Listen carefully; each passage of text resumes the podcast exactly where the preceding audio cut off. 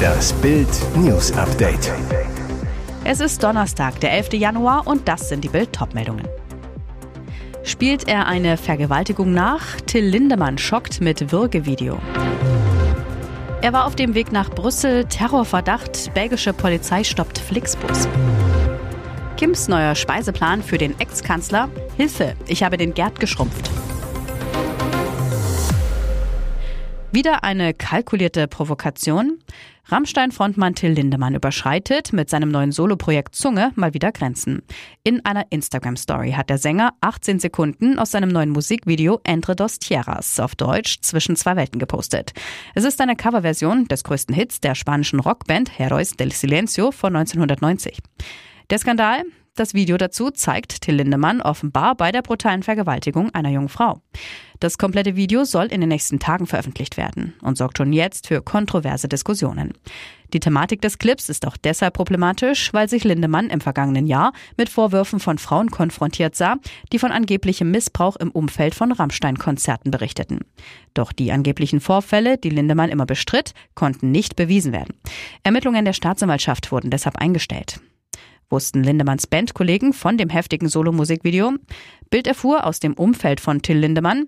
Die Band wusste zwar, dass Lindemann den Song Entre dos Tierras liebt und eine Coverversion geplant hat, aber was genau für ein Video er dazu machen würde, das erfuhren sie, wie alle anderen, via Instagram.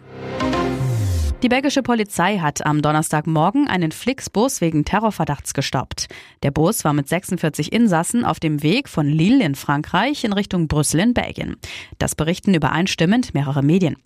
Laut Polizei und Staatsanwaltschaft Ostflandern hatte eine Passagierin das Gespräch anderer Mitfahrer über einen möglicherweise geplanten Anschlag belauscht. Sie alarmierte daraufhin heimlich die Polizei. Schwer bewaffnete Beamte leiteten das Fahrzeug auf einen Parkplatz in der Nähe des Städtchens Wetteren. Dort erfolgte der Zugriff. Drei Personen wurden festgenommen und werden verhört. Bilder im Netz zeigen, wie ein Fahrgast mit erhobenen Händen vor dem Fahrzeug steht. Neben den Verdächtigen sollen auch die anderen Fahrgäste befragt werden. Währenddessen wird die Außenseite des Busses kontrolliert, das Fahrzeuginnere von einem Sprengstoffspürhund durchsucht. Noch ist nicht klar, ob es sich bei dem Gespräch wirklich um konkrete Anschlagspläne gehandelt hat. Die belgische Staatsanwaltschaft stufte den Vorfall vorerst nicht als terroristisch ein. Auch die Terrorwarnstufe in Belgien bleibt nach Angaben des zuständigen Stabs im Innen- und Justizministerium unverändert. Sie liegt derzeit bei der zweithöchsten Stufe Ernst. Stay hungry, stay foolish. Bleib hungrig, bleib albern. Mit diesen Worten des Apple-Gründers Steve Jobs sind Ex-Kanzler Gerd Schröder und Gattin Soyun Schröder-Kim ins vergangene Jahr gestartet und haben ihren Ernährungsplan 2023 offenbar durchgehalten. Anfang 2024 lässt sich der Diäterfolg nicht mehr übersehen. Völlig verschlankt präsentiert Schröder sein neues Ich. Auf einem aktuellen Instagram-Bild steht der Kanzler im schwarzen Anzug neben einer Bronzeskulptur des Künstlers Stefan Balkenhol, der eine Weltkugel auf seinen Schultern trägt. Schröder, schlank daneben, geht jetzt leichter durchs Leben. Noch Ende Oktober 2023 wirkte er auf einem Bild aus der Hannoveraner Marktkirche deutlich rundlicher. Auf Instagram gibt seine Gattin Auskunft, Dienstag und Freitag essen wir in der Regel Fisch, heute Makrele mit Zwiebeln und Knoblauch und natürlich mit verschiedenen Gemüsen und frischem Salat. Der Tagesplan sieht so aus. Morgens Haferflocken mit frischem Obst und Hafermilch. Hauptmahlzeit viel Gemüse und Fisch. Mein Mann natürlich auch Fleisch. Die Hauptmahlzeit vor 18 Uhr. Um im Alter fit zu bleiben, sind fünf Portionen Gemüse und Obst am Tag wichtig, bestätigt das Bundeszentrum für Ernährung. Mindestens die Hälfte der Speisen, so setzen es die Schröders bereits um, sollten aus pflanzlichen Lebensmitteln bestehen. Wichtig, zu jeder Mahlzeit Wasser trinken. Obwohl die Inselbehörden nicht wollten, müssen sie sich der spanienweiten Maßnahme fügen. Auf Malle heißt es seit Mittwoch wieder Maske auf. Alle Gesundheitseinrichtungen im Land führen die Maskenpflicht wieder ein, um gegen Grippe und Corona anzukämpfen. Das berichtete der staatliche TV-Sender RTVE und bezog sich dabei auf das Gesundheitsministerium. Spaniens Gesundheitsministerin Monica Garcia hat am Mittwoch mit Blick auf die zunehmende Grippewelle landesweit in Krankenhäusern und Gesundheitszentren erneut das Tragen von Masken eingeführt. Garcia konnte zuvor nicht alle Regionen von einer freiwilligen Maskenpflicht überzeugen. Jetzt wird sie als vorübergehende Maßnahme eingeführt, um gefährdete Bevölkerungsgruppen wie Kleinkinder, ältere Menschen und Gesundheitspersonal zu schützen. In einigen Teilen des Landes stehen die Notaufnahmen der Krankenhäuser unter enormem Druck, weil viele Patienten Hilfe suchen. Die Ministerin betont, dass die Maskenpflicht unbedingt notwendig sei, um die Situation in den Griff zu bekommen. Die Maskenpflicht im Gesundheitswesen war in Spanien Anfang Juli vergangenen Jahres abgeschafft worden, als der Corona-Notstand aufgehoben wurde. Und jetzt weitere wichtige Meldungen des Tages vom Bild Newsdesk. Nach dem großen Erfolg ihres Barbie-Films im Sommer rechnet Hollywood-Schauspielerin Margot Robbie damit, dass die Zuschauer eine Pause von ihr brauchen könnten. Wahrscheinlich haben jetzt alle die Nase voll von mir, sagte die 33-jährige Australierin dem Branchenmagazin Deadline. Ich sollte wahrscheinlich für eine Weile von den Bildschirmen verschwinden. Wenn ich zu früh wieder einen Film machen würde, würden die Leute wahrscheinlich sagen, die schon wieder? Da sie auch als Produzentin arbeite, habe sie trotz ihrer Pause von der Schauspielerei nicht tatsächlich frei, erklärte Robbie. Wann sie wieder vor der Kamera stehen werde, wisse sie noch nicht, aber sie hoffe, es sei noch eine Weile hin. Die quietschbunte Komödie Barbie war im vergangenen Sommer zu einem Hit geworden und gewann am Montag den Golden Globe in der neuen Blockbuster-Sparte.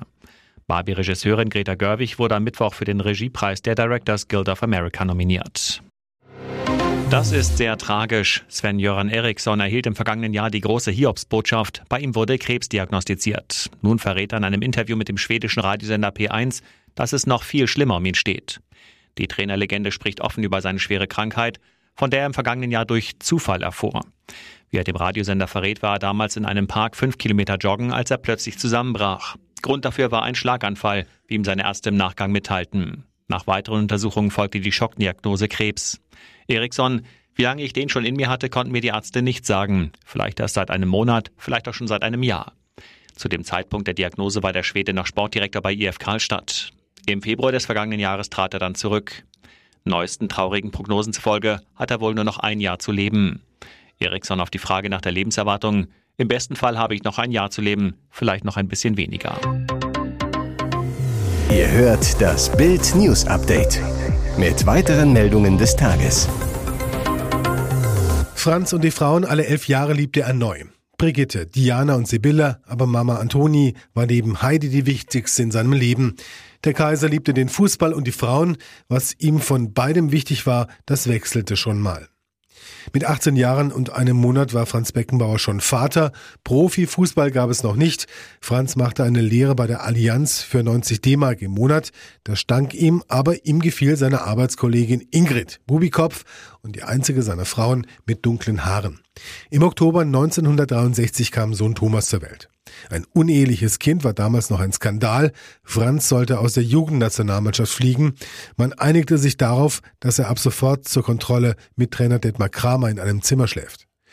In der Sportschule Grünwald lernte er Brigitte kennen. Sie war dort Sekretärin, die Bayern machten Trainingslager. Hochzeit an seinem 21. Geburtstag 1966 die beiden adoptierten seinen Sohn Thomas, heute 60, und bekamen zwei gemeinsame Söhne. Michael, heute 57, sowie Stefan, der 2015 mit nur 46 Jahren an einem Gehirntumor verstarb. Trennung 1977, weil die Sportfotografin Diana Sandman in sein Leben getreten war. Mit ihr ging er nach New York, wo er vier Jahre bei Cosmos spielte. Das Paar verkehrte mit Andy Warhol, Pavarotti und Nureyev. Henry Kissinger kniete sich zum Plausch auf den Boden, als der Kaiser nach dem Spiel nackt im Entmüdungsbecken saß. Nach elf Jahren, 1988, traf er beim DFB die schöne Sibylle. Das Paar versteckte sich vor der Öffentlichkeit in einer Berghütte. Hochzeit 1990 kurz vor dem WM-Triumph. Bis Heidi und Söhnchen Joel in sein Leben traten. Diese Ehe hielt bis zu seinem Tod. Die wichtigste Frau im Leben des Kaisers war neben Heidi aber seine Mutter. Er ist aufgewachsen in München-Giesing kurz nach dem Krieg, zerbombte Straßen, Altbau vierter Stock. Bruder Walter, vier Jahre älter, hat erzählt, in der Stube war ein Loch im Boden, es wurde nur ein Teppich darüber gelegt. Franz, aber niemand hatte etwas, es gab keine Neid, wir waren glücklich. Jetzt minus 15, kommende Woche plus 15. Jojo-Winter, nächste Woche 30 Grad wärmer. Ja, dieser Winter will sich einfach nicht entscheiden. Zu Weihnachten feierten wir noch bei milden 13 Grad. Jetzt gibt's Dauerfrost in ganz Deutschland mit bis zu minus 15 Grad. Der November war viel zu warm, der offizielle Winterstart am 1. Dezember fiel kalt aus, Mitte Dezember wurde es wieder frühlingshaft mild, dann zum Jahreswechsel Sturm und Hochwasser, jetzt die Biberkälte, was für ein Jojo-Winter. Als Achterbahnfahrt empfinden das wohl nur wir. Klimatologe Dr. Carsten Brandt von donnerwetter.de. Eigentlich ist dieser Temperaturwechsel ganz normal. Die Nacht zum Mittwoch war die bisher kälteste in diesem Winter. Dauerfrost in ganz Deutschland. Der kälteste Ort war Bad Berka in Thüringen mit minus 17,2 Grad. Am Brocken im Harz und in Werningerode in Sachsen-Anhalt wurden minus 15,1 und minus 14,4 Grad gemessen. Und woher kommt der Jojo-Winter? Diplom-Meteorologe Dominik Jung von Wetternet. Der Atlantik ist nah, die Kälte aus dem Norden kann uns auch erreichen. Da mogelt sich dann immer wieder auch mal auf der Rückseite von tiefs kalte Luft rein oder mal ein Kältehoch. In den kommenden Tagen kommt dann wieder milde Luft aus dem Südwesten zu uns. Die Frage ist nur, wie weit schafft sie es nach Norden? Jung, wenn die Luftmassengrenze genau über uns bleibt, kann es heftigen Schneefall geben oder nur Regen oder Eisregen. Der Europäische Wetterdienst sieht im Südwesten bis zu 16 Grad, im Norden nur minus 1 Grad. Während also irgendwo die Krokusse blühen, gibt es woanders vielleicht ein Schneegestöber. Wetterexperte Brandt, kommende Woche wird es sehr spannend, denn der Übergang von kalt zu warm ist nie reibungslos. Montag mit Schnee in Nordrhein-Westfalen, Rheinland-Pfalz, Saarland und Baden-Württemberg. Am Dienstag Schnee in Bayern und am Mittwoch in Niedersachsen, Hamburg und Berlin. Wetterexperte Brandt, es wird wohl nur kurzzeitig warm und dann eventuell schon wieder kälter. Eine absolute Achterbahnfahrt. Hier ist das Bild News Update. Und das ist heute auch noch hörenswert. Traumstart mit Weltrekordkulisse. Unsere Handballer fegen zum EM-Auftakt die Schweiz mit 27 zu 14 aus der Halle. Gänsehaut pur mit mehr als 53.000 Zuschauern, die in Düsseldorf für eine neue historische Bestmarke sorgen. Der alte Weltrekord lag bei 44.200 Fans. Wolf, Wahnsinn, Weltrekord. Turm in der Schlacht ist Torwartriese Andreas Wolf. Der 110 Kilo Koloss hat nach 19 Minuten gigantische 71 Prozent gehaltene Bälle bei gerade mal drei Gegentoren. Unglaublich, im August litt Wolf noch unter einem Bandscheibenvorfall. Seine klare Ansage, wer antritt und nicht Europameister werden möchte, hat seinen Beruf verfehlt. Oh, wie ist das schön, singen die über 50.000 Fans. Der Sieg am Mittwoch könnte der Startschuss für ein zweites Wintermärchen nach dem WM-Gold 2007 im eigenen Land gewesen sein. Das Ziel, der dritte EM-Titel nach 2004 und 2016. Das Mindestziel ist das Halbfinale. Aber dafür müssen wir vorn unsere Chancen noch besser nutzen. Bester Werfer ist Juri Knorr mit sechs Treffern. Heute fahren die DHB-Stars trotz Bahnstreiks mit einem Sonderzug nach Berlin. Sonntag geht's gegen Nordmazedonien. Top-Favoriten auf den Titel sind Weltmeister Dänemark, Olympiasieger Frankreich und Titelverteidiger Schweden. Nach Eingriff in der Türkei, Dreifach-Mama 26 stirbt nach Po-OP. Ihr Wunsch nach einem prallen Po kostete sie das Leben. Demi Egolia aus Salford bei Manchester hat sich in der Türkei einer Schönheitsoperation unterzogen und starb wenige Tage nach dem Eingriff. Die dreifache Mutter hatte sich für einen Brazilian Butt Lift, Kosten ca. 7000 Euro, entschieden, das Aufpolstern des Hinterns mit Eigenfett. Der Eingriff gilt als gefährlichste Beauty-OP der Welt. Demi Egolia war mit ihrem Freund Bradley Jones nach Istanbul geflogen, um sich der OP zu unterziehen. Er und ihre Familie sollen von dem gefährlichen Eingriff abgeraten haben, aber Demi wollte nicht hören. Ihr Bruder Karl sagte gegenüber der Sun, bereits im vergangenen Jahr unterzog sie sich in der Türkei einigen OPs, darunter einer Zahnoperation, bei der es zu Komplikationen kam.